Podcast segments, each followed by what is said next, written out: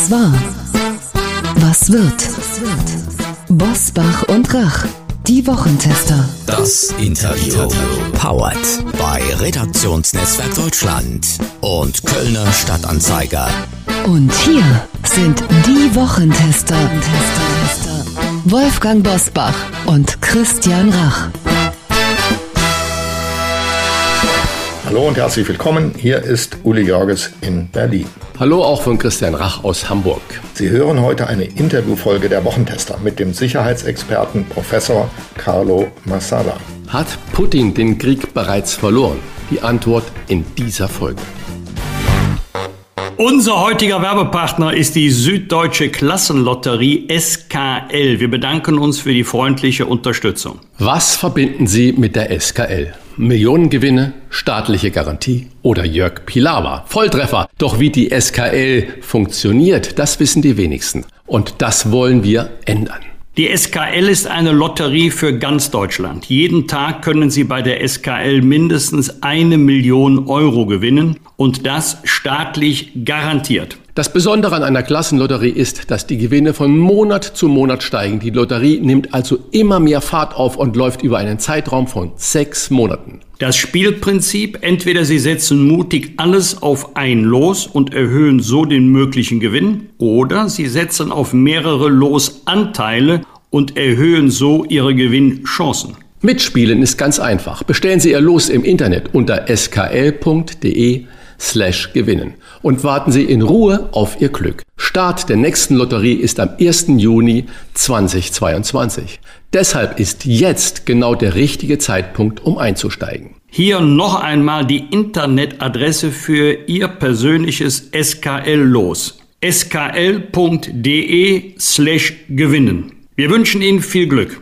Bitte beachten Sie, Spielteilnahme ab 18. Glücksspiel kann süchtig machen. Infos auf skl.de slash Spielsucht. Heute zu Gast bei den Wochentestern Carlo Massala. Der Sicherheitsexperte ist Professor an der Bundeswehr-Uni in München. Warum er den Russen eine katastrophale Niederlage vorhersagt. Heute bei den Wochentestern. Den Russen droht eine katastrophale Niederlage.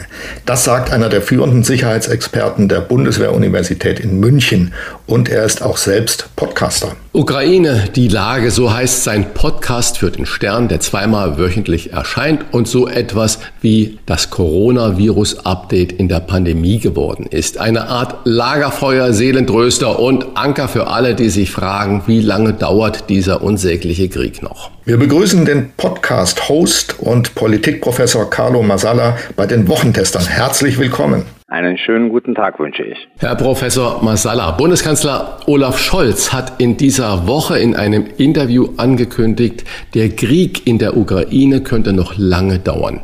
Wie schätzen Sie das ein? Ja, ich glaube, Olaf Scholz hat da mit seiner Einschätzung recht. Also was wir seit zwei, drei Wochen erleben, also seit die russische Föderation ihre Großoffensive im Donbass angekündigt hat. Wir erleben zum einen, dass äh, die, sich sowohl die russische Föderation als auch die ukrainische Armee in ihren Stellungen eingräbt. Und wir erleben dann zum anderen eine Art, ich sag mal, modernes Verdun-Szenario. Man bewegt sich vorwärts, also die russische Armee kriegt schon so pro Tag ein bis vier Kilometer territoriale Gewinne hin, aber muss dann oftmals an vielen Fronten und an vielen Stellungen der ukrainischen Armee wieder ein bis zwei Kilometer Land äh, wieder übergeben im Gefecht.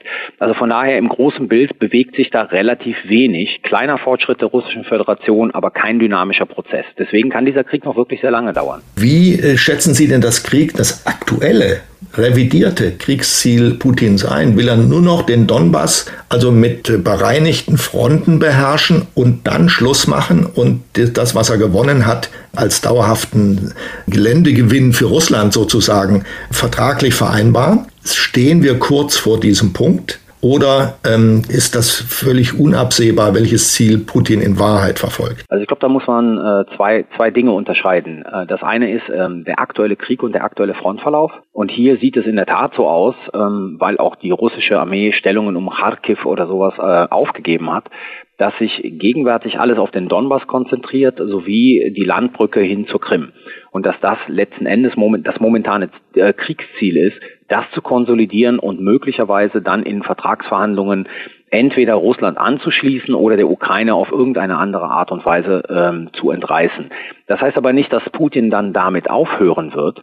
Ähm, das könnte aus Putins Sicht nur sozusagen eine Zwischenphase sein, die er nutzen wird, um dann äh, seine Armee wieder zu konsolidieren, seinen Staat wieder zu konsolidieren und dann letzten Endes dann doch nochmals nicht morgen, nicht übermorgen, sondern vielleicht in, in ein, zwei, drei Jahren äh, dann die große Offensive mit Blick auf die ganze Ukraine zu starten. Und die Ukraine ist ja offenbar auch nicht bereit, ihm diese Beute zu geben. Sie war das mal anfangs, als das, der Kriegsschauplatz noch anders aussah. Da wäre sie wohl bereit gewesen, größere Zugeständnisse zu machen, aber das sieht heute nicht danach aus. Wer profitiert denn von einem langen Krieg? Putin oder die Ukraine? Naja, letzten Endes profitiert keiner von den beiden von einem langen Krieg. Ähm, für Putin bedeutet das äh, sozusagen weiterhin Sanktionen massivster Art. Die russische Wirtschaft ist ohnehin schon in den Knien. Der Krieg muss finanziert werden. Also von daher für Putin ist ein langer Krieg desaströs. Er führt ihn aber und er wird ihn auch führen meines Erachtens, weil sozusagen die politischen Ziele, die er verfolgt, ähm, dem übergeordnet sind. Und wenn man sich die Ukraine anschaut, die Ukraine ist ein Land, das in großen Teilen mittlerweile in, in Trümmern liegt, das aller Wahrscheinlichkeit nach Probleme bei der Ernte in diesem Jahr und auch in den nächsten Jahren bekommen wird, je länger sich der Krieg hinziehen wird. Und die Ukraine ist halt ein großer äh, Agrarexporteur und lebt davon. Ähm, viele zivile Infrastruktur, ökonomische Infrastruktur ist komplett zerstört und die Ukraine hängt ökonomisch am Tropf des Westens. Christian Lindner hat gestern, glaube ich, gesagt, man, man muss jetzt schnell die Zahlungsfähigkeit der Ukraine äh, sichern. Also auch für die Ukraine ist dieser Krieg eigentlich desaströs ökonomisch gesehen. Profitieren tut somit keiner davon. Und wer profitiert dann ökonomisch davon? Ist das die USA? Nein, auch hier würde ich nicht sagen, dass die USA ökonomisch davon profitiert. Ich glaube, man muss diese ökonomischen Erwägungen, die ja oftmals in, ins Feld geführt werden, um zu begründen, wer warum Krieg führt, einfach mal ad acta legen, weil es in diesem Krieg ja eigentlich um was Übergeordnetes geht. Es geht, würde ich sagen, um die Sicherheit ähm, und Stabilität Europas.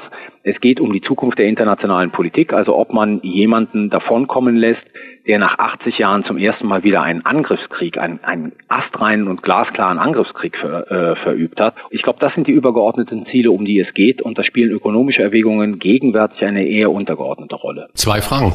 Wenn Sie sagen, die übergeordneten Ziele, könnte es auch ein Zeichen an China sein, äh, liebes China, wenn du Taiwan eingreifst, du siehst, der Westen ist geschlossen. Zweite Frage, die Dauer des Krieges würde Putin vermutlich damit kalkulieren, dass der Westen irgendwann kriegsmüde ist und dann wegschaut und sagt, naja, im Gottes Namen, nun passiert's halt so? Also mit Blick auf die erste Frage sprechen Sie da einen extrem wichtigen Punkt an. Diese ganze Phase bis zum Krieg, also wo man sozusagen über Gespräche versucht hat, Putin von einem Angriff auf die Ukraine abzuhalten. Das war natürlich auch eine Phase, die von China sehr aufmerksam beobachtet wurde, weil meine These, wenn es der Russischen Föderation gelungen wäre, also nur durch die Massierung von Truppen, durch das Ausstoßen von Drohungen und durch das Stellen von überzogenen politischen Forderungen, einen Erfolg davon zu tragen, dann wäre das meines Erachtens eine Blaupause für eine ähnliche chinesische Aktion mit Blick auf Taiwan in ein paar Jahren gewesen. Und ich glaube, das war den USA und auch den europäischen Staaten sehr bewusst, dass es in der Ukraine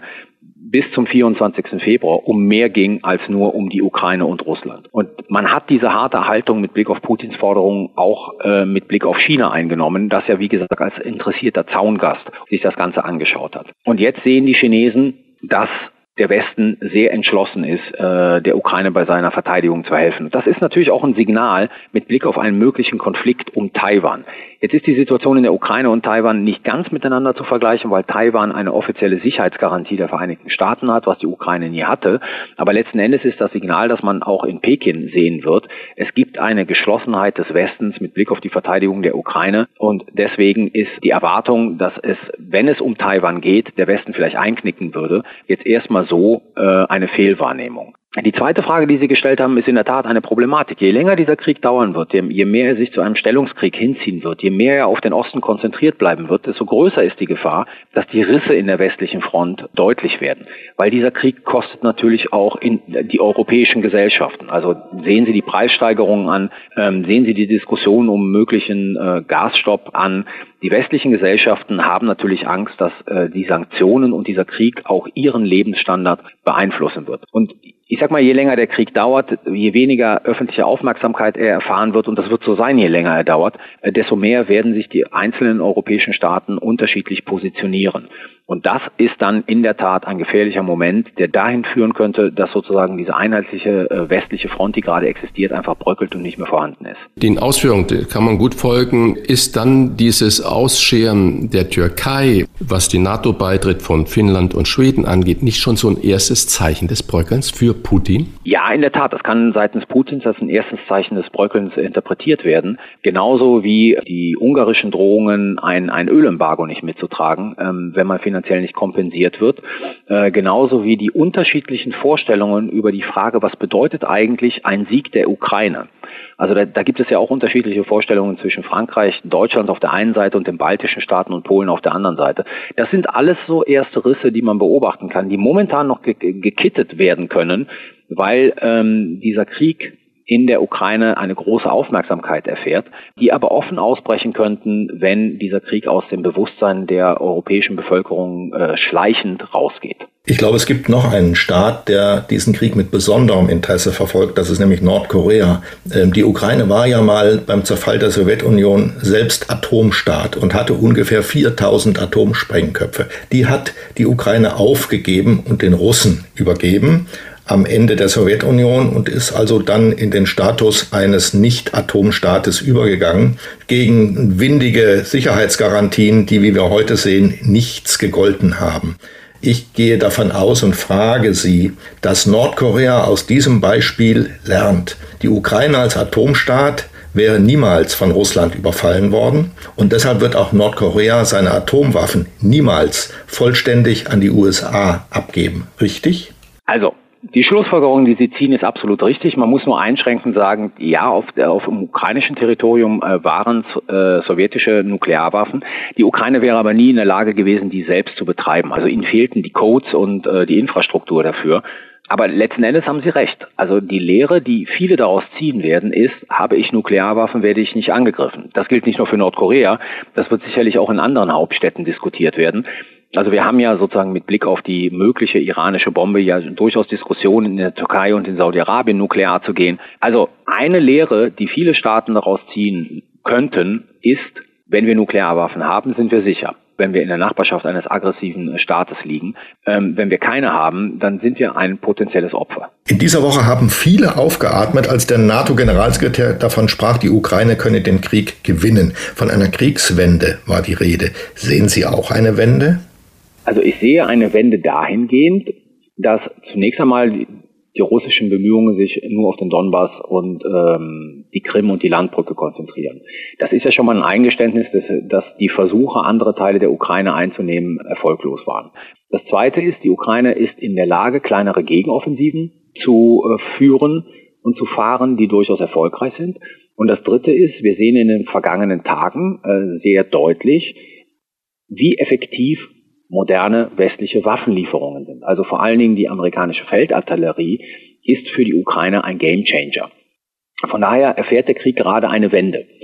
Ähm, die Frage, die sich stellt, ist, was bedeutet das eigentlich, dass die Ukraine den Krieg gewinnen kann? Und da, glaube ich, scheiden sich gerade die Geister. Also der ukrainische Außenminister hat gesagt, die Russen komplett aus der Ukraine äh, zu vertreiben. Das halte ich zum gegenwärtigen Zeitpunkt für eine sehr, sehr optimistische Aussage. Zelensky hat gesagt, ähm, einen Tag vor seinem Außenminister, die Russen bis zu der Kontaktlinie vom 23. Februar 22 zu treiben. Das halte ich für sehr realistisch. Die Ukraine plant im Juni eine Großoffensive Und da müssen wir schauen, wie effektiv die sein wird. Und dann ist es durchaus realistisch, dass die Russen sich hinter die Linie vom 23.02. zurückziehen werden. Und je mehr Territorium sie dann noch verlieren, desto größer wird sozusagen die Wahrscheinlichkeit, dass sich die Russen dann an den Verhandlungstisch begeben, um das wenige in Anführungszeichen, was sie halten, noch zu sichern. Glauben Sie wirklich, dass der Krieg damit enden würde, dass man den Status quo, Krim bleibt russisch, aber ohne direkte Landverbindung, dass die Russen sich darauf einlassen könnten? Und wie könnte denn dann überhaupt so ein Ende des Krieges aussehen, wenn das der Stand vom 23. Februar ist? Also wenn ich sage Stand vom 23. Februar, dann bedeutet das, dass das eine mögliche Eröffnung von ernsthaften Friedensverhandlungen bedeutet. Wie die dann in konkreto aussehen werden, das vermag ich nicht zu sagen. Aber es ist klar, dass die ukrainische Forderung dahingehend ist, dass die russischen Truppen das Land verlassen müssen. Als Friedensverhandlungen geführt wurden, ähm, war ja Zelensky durchaus bereit, mit Blick auf die Krim in einen, ich glaube, 15-jährigen Verhandlungsprozess zu treten, an dessen Ende dann eine Lösung über diese Krim-Frage äh, hätte stehen können. Das kann man durchaus wiederholen. Und beim Donbass stellt sich die Frage, inwieweit man da Modelle wie zum Beispiel ein Südtiroler Autonomiemodell und andere Sachen installieren kann äh, und mit demilitarisierten Zonen an dessen Ende dann aber auch natürlich die russischen Truppen das Land verlassen müssen. Die Ukraine wird nicht beide Territorien äh, aufgeben, aber wenn es ihnen nicht gelingt, die Russen komplett aus dem Land zu treiben, woran ich sozusagen momentan noch Zweifel habe, dann muss man hier eine Lösung finden, die es den Russen ermöglicht, sich abzuziehen aber bestimmte Sachen innenpolitisch dennoch als Sieg zu verkaufen. Und das wäre zum Beispiel eine große Autonomieregelung für den Donbass. Sie prognostizieren ja, dass den Russen eine katastrophale Niederlage droht. Das würde ja eher darauf hinauslaufen, dass die Russen alles verlieren, was sie jetzt während des Krieges erobert haben. Vielleicht sogar noch mehr. Und Sie sehen bereits jetzt eine militärische Niederlage nach der anderen. Erhöht das nicht den Frust bei Putin und damit die Gefahr für die Welt, indem Putin nämlich nach Atomwaffen greift? Das ist eine sehr gute Frage und ich bin einer derjenigen, die ähm, von Anfang an darauf hingewiesen haben, dass natürlich die Gefahr äh, des Einsatzes von Nuklearwaffen nicht äh, wegzureden ist. Allerdings muss man Folgendes sagen, und das ist etwas, was mich jetzt so seit ein paar Tagen beschäftigt, ähm, in meinem eigenen Kopf und Denken über diesen Ukraine-Konflikt. Die russische Föderation hat ja schon relativ zu Beginn des Krieges, ich glaube Tag zwei oder Tag drei, Nuklearwaffen ins Spiel gebracht äh, in ihrer Rhetorik und sie macht das seitdem beständig. Eine große Gefahr habe ich gesehen, als plötzlich äh, schwere Waffen in die Ukraine kamen. Da hat die russische Föderation nicht mit Nuklearwaffen darauf reagiert. Je mehr Territorium sie verlieren, da stellt sich für mich die Frage, was für einen Sinn würde denn der Einsatz von Nuklearwaffen denn dann noch machen? Also ich habe den Einsatz von Nuklearwaffen, also taktischen Nuklearwaffen als Demonstrationsschlag immer dahingehend gesehen, dass man den Westen warnen will, die Ukraine so massiv zu unterstützen. Wenn man das jetzt machen würde, die Waffen sind schon da. Also es kommen zwar immer mehr, aber viele Waffen sind schon da, die es den Ukrainern ja ermöglichen, effektiv zu operieren. Also wo würde jetzt momentan der Sinn eines solchen Demonstrationsschlages liegen?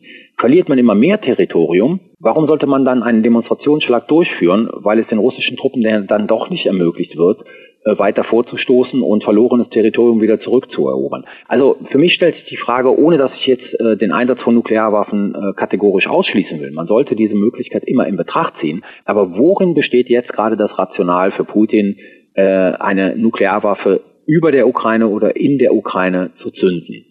Das erschließt sich mir momentan nicht. Deswegen halte ich die Wahrscheinlichkeit, ich schließe es nicht aus, aber die halte ich gegenwärtig für wesentlich geringer, als ich sie noch vor zwei oder drei Wochen gehalten hätte. Hm.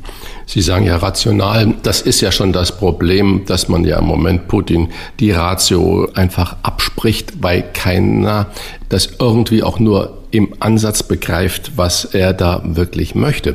Und wie müssen wir darauf ähm, reagieren? Das ist ja die Hauptfrage. Es wurde ja in den vergangenen Wochen in Deutschland immer wieder heftig über die Lieferung von schweren Waffen an die Ukraine diskutiert und über die generelle Frage, kann man mit Waffen Frieden schaffen?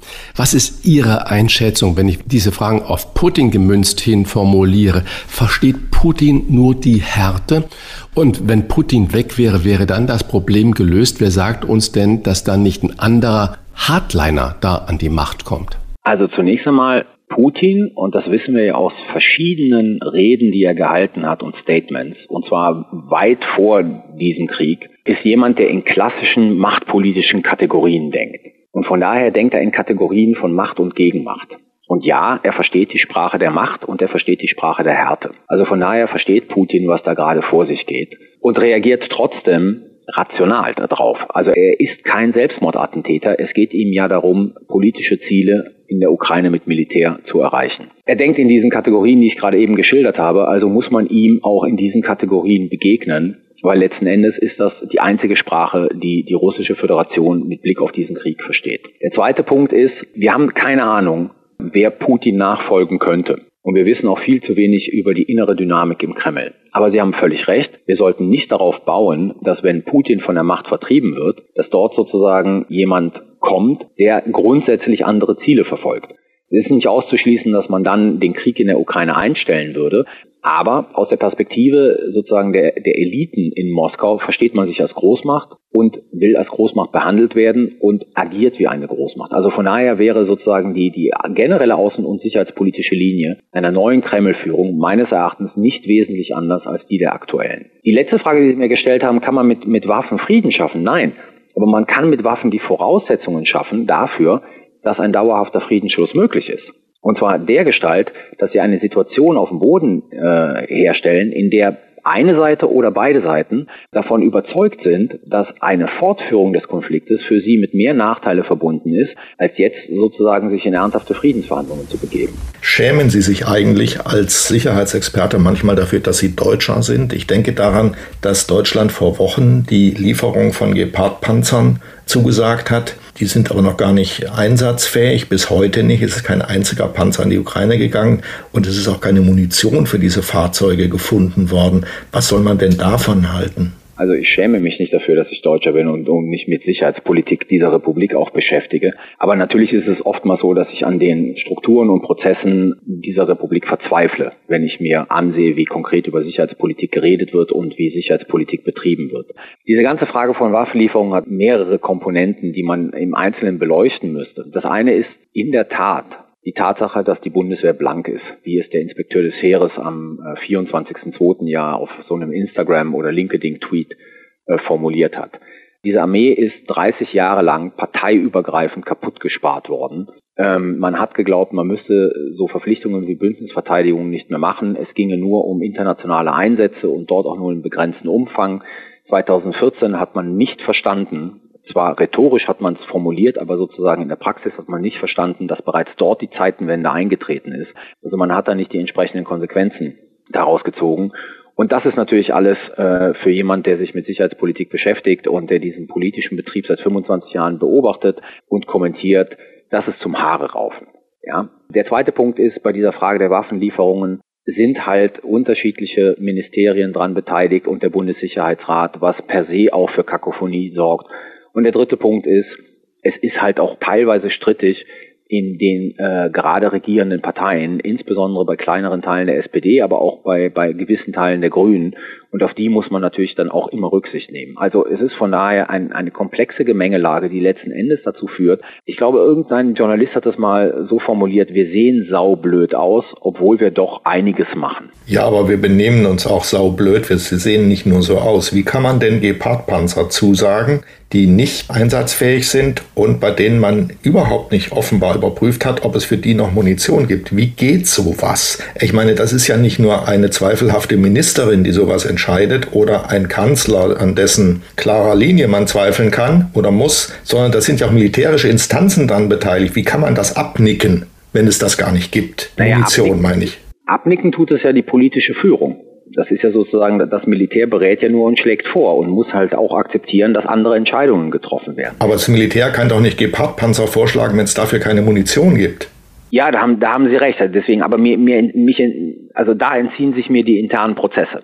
Ja, da entziehen sich mir die internen Prozesse. Was ich allerdings glaube, ist sozusagen, dass solche Sachen wie der Vorschlag mit dem Gepard ähm, und auch andere Geschichten aus dem Druck geboren werden, der dann plötzlich international auf die Bundesrepublik Deutschland wirkt. Und dass man dann zwei Tage vor dieser Rammstein-Konferenz, als die Franzosen rauskommen, die ja bisher sozusagen überhaupt nicht darüber geredet haben, welche Waffen sie liefern, dann öffentlich erklären, welche Waffen sie liefern, dass die Italiener ihre Position geräumt haben und dann nun schwere Waffen liefern wollen, äh, dass die Niederländer ihre Position geräumt haben und nun schwere Waffen liefern wollen und dann ist man plötzlich alleine da auf weiter Flur und dann muss innerhalb von zwei Tagen eine Lösung her und dann passieren solche Geschichten. In dieser Woche hat ein Teil der ukrainischen Truppen im Azov-Stahlwerk in Mariupol aufgegeben und ist in russische Kriegsgefangenschaft gegangen. Wobei ich gar nicht mal sicher bin, ob man da von Kriegsgefangenschaft reden kann.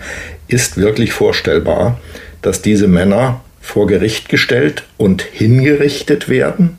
Dann wären sie keine Kriegsgefangenen, denn das würde ja dem Kriegsrecht fundamental widersprechen. Ist das vorstellbar, dass Russland so weit geht? Also wenn ich das richtig alles gelesen habe, dann äh, haben nicht unwichtige Figuren äh, der Russischen Föderation ja bereits angekündigt, dass diese Azov-Kämpfer nicht als Kriegsgefangene behandelt werden. Das heißt also nicht mit russischen Kriegsgefangenen auf der ukrainischen Seite ausgetauscht werden. Und wenn Sie sich jetzt vor Augen halten, dass ja noch immer das große Narrativ von Putin oder auch von Lavrov bestätigt, die Denazifizierung äh, der Ukraine ist, dann haben Sie natürlich mit diesem Azov-Bataillon, das ja allgemeinhin im Westen als Nazi-Bataillon ähm, dargestellt wird und das natürlich auch eine unzweifelhafte rechtsextremistische, äh, nationalsozialistische Vergangenheit hat, dann ist das natürlich ein riesen propagandistischer Erfolg, den man in Moskau ausschlachten wird. Ob man diese Leute hinrichten wird, das kann ich, das, das vermag ich nicht zu sagen. Aber wir werden sicherlich äh, so Schauprozessartige Szenen erleben, mit ähm, erzwungenen Geständnissen, wo, wo man einzelne dieser Kämpfer dann äh, vor die Fernsehkamera zerren wird, die dann einem erklären werden, dass die Ukraine dann doch ein nationalsozialistischer oder Nazistaat ist. Also aus Moskaus Perspektive muss man so handeln, weil einer der wichtigsten Gründe in der Rhetorik ist die Denazifizierung der Ukraine. Wer könnte, wer müsste da intervenieren, falls es so käme? Das Internationale Komitee vom Roten Kreuz oder die Vereinten Nationen? Wer müsste da reingehen? Also dafür ist das Internationale Komitee vom Roten Kreuz natürlich zuständig für die Betreuung von Kriegsgefangenen. Aber ja. ob die Russische Föderation sich darum kümmern wird, das steht auf einem ganz anderen Blatt. Mit Sicherheit also nicht, weil die, die sagen ja, das sind Terroristen und keine Kriegsgefangenen. Und mit genau. Terroristen genau. kann man das anders äh, handhaben als wie mit Kriegsgefangenen. Das ist doch die Argumentation. Genau, richtig. Ja. Na, und da, wird, da, da kann sich das internationale Komitee vom Roten Kreuz auf den Kopf stellen, wenn, wenn die russische Föderation das als propagandistischen Erfolg ausschlachten will, wovon ich ausgehe, wird sie es machen. Nochmal ein bisschen in den Bereich der Spekulation. Ich habe es vorhin schon mal erwähnt, seit dieser Woche steht da fest, Finnland und Schweden wollen in die NATO. Die Briefe sind abgegeben worden. Doch der türkische Präsident Erdogan blockiert den Beitritt. Und jetzt mal Ihre Meinung, unter welchen Bedingungen wird er die Blockade aufgeben? Ist es wirklich so, wie einige Kommentatoren ja sagen, er will eigentlich nur die F-35-Jäger haben, die USA ihm verwehrt? Oder geht es ihm wirklich um diesen Kurdenblock, um Gülen-Bewegung, die in Finnland und in Schweden anders behandelt werden, als er sich das vorstellt? Also ich glaube, es geht ihm um alles. Also es geht ihm, also die Türkei will F-16 kaufen von den USA, das ist äh, mittlerweile sehr umstritten in den USA. Die äh, Türkei, der Türkei droht noch immer der Ausschluss aus dem F-35-Programm, weil sie die russische Luftverteidigungs, das russische Luftverteidigungssystem S-400 gekauft haben. Ich glaube, das will die Türkei ausgeräumt haben. Wenn ich das richtig in Erinnerung habe, hat Schweden ja auch ein Exportverbot. Äh, seine das kommt hinzu, genau. Genau, für, für die Türkei. Das wollen die Türken ausgeräumt haben. Und wenn sie dafür dann auch noch die 30 Leute bekommen, äh, die sie fordern, die ausgeliefert werden sollen von Schweden und ich glaube auch von Finnland, also Teile von, von der sogenannten Güllenbewegung, Teile wohl von der PKK, ähm, dann nehmen sie das auch noch mit. Also ich glaube, es geht, es geht der Türkei nicht nur um die F-16, es geht um alles. Was ändert sich für Russland durch die Norderweiterung der NATO? Das ist ja bis jetzt relativ moderat kommentiert worden, jedenfalls von Putin selbst, obwohl dann natürlich zwei weitere Staaten an Russland heranrücken. Was ändert sich? Und was bedeutet das auch politisch, dass Putin offenbar all das herbeiführt durch diesen Krieg, was er eigentlich verhindern wollte? Es ist ja eine, da gebe ich Ihnen ja recht, das ist ja, der greift der Begriff der Katastrophe. Er richtet eine Katastrophe für sein eigenes Land an. Ja, absolut. Ich meine, was sich in den letzten Monaten gezeigt hat, ist, dass Putin nicht der Masterstratege ist, wie viele geglaubt haben. Also er hat so viele unintendierte Effekte produziert, die letzten Endes alle äh, sozusagen zum Nachteil von Russland gehen. Was sich ändert, ist zum Beispiel, dass die Ostsee ein NATO-Binnenmeer wird. Alle Ostseeanrainer sind demnächst wohl NATO-Mitglieder. Dann bleibt nur noch diese kleine Enklave Kaliningrad. Kaliningrad ist ein großes Faustpfand für die Russen in zweifacher Hinsicht, nämlich mit Blick auf Aktivitäten in der Ostsee aber auch mit Blick auf Aktivitäten in dem sogenannten Sowalke Gap. Also sozusagen dieser kleinen äh, Landmasse zwischen Belarus, Polen, die man durchqueren muss, also die NATO durchqueren muss, wenn man die baltischen Staaten verteidigen will. Jetzt kann man aber finnisches und schwedisches Territorium nutzen. Und das sozusagen nimmt den Russen gewisses Drohpotenzial äh, für ihre Politik gegenüber den baltischen Staaten und letzten Endes die NATO hat ein Prä in der potenziellen Verteidigung der baltischen Staaten gegen eine russische Invasion. Wir sagen vielen Dank für diese Lageanschätzung an Professor Carlo Massala, Sicherheitsexperte der Bundeswehr-Uni in München. Sehr spannend, Ihnen zuzuhören. Vielleicht ist uns das nochmal vergönnt. Wir würden uns freuen. Ja, sehr gerne. Vielen Dank. Danke Ihnen. Danke Ihnen. Das waren die Wochentester, das Interview mit Unterstützung von Kölner Stadtanzeiger und Redaktionsnetzwerk Deutschland. Wenn Sie Kritik, Lob oder einfach nur eine Anregung für unseren Podcast haben, schreiben Sie uns bitte auf unserer Internet- und auf unserer Facebook-Seite. Fragen gerne per Mail an kontakt@diewochentester.de. Sie hören uns über alle Podcast-Plattformen und natürlich auch über Smart Speaker wie Alexa und die App des Redaktionsnetzwerk Deutschland. Einfach die RND-App für Apple oder Android im App Store herunterladen. Dort gibt es rund um die Uhr aktuelle News und die neuen Folgen der Wochentester. Danke für Ihre Zeit. Die reguläre Folge hören Sie am Donnerstag schon um 7 Uhr. Was war? Was wird? Wolfgang Bosbach und Christian Rach sind die Wochentester. Ein maßgenau Podcast. Powered bei Redaktionsnetzwerk Deutschland und Kölner Stadtanzeiger.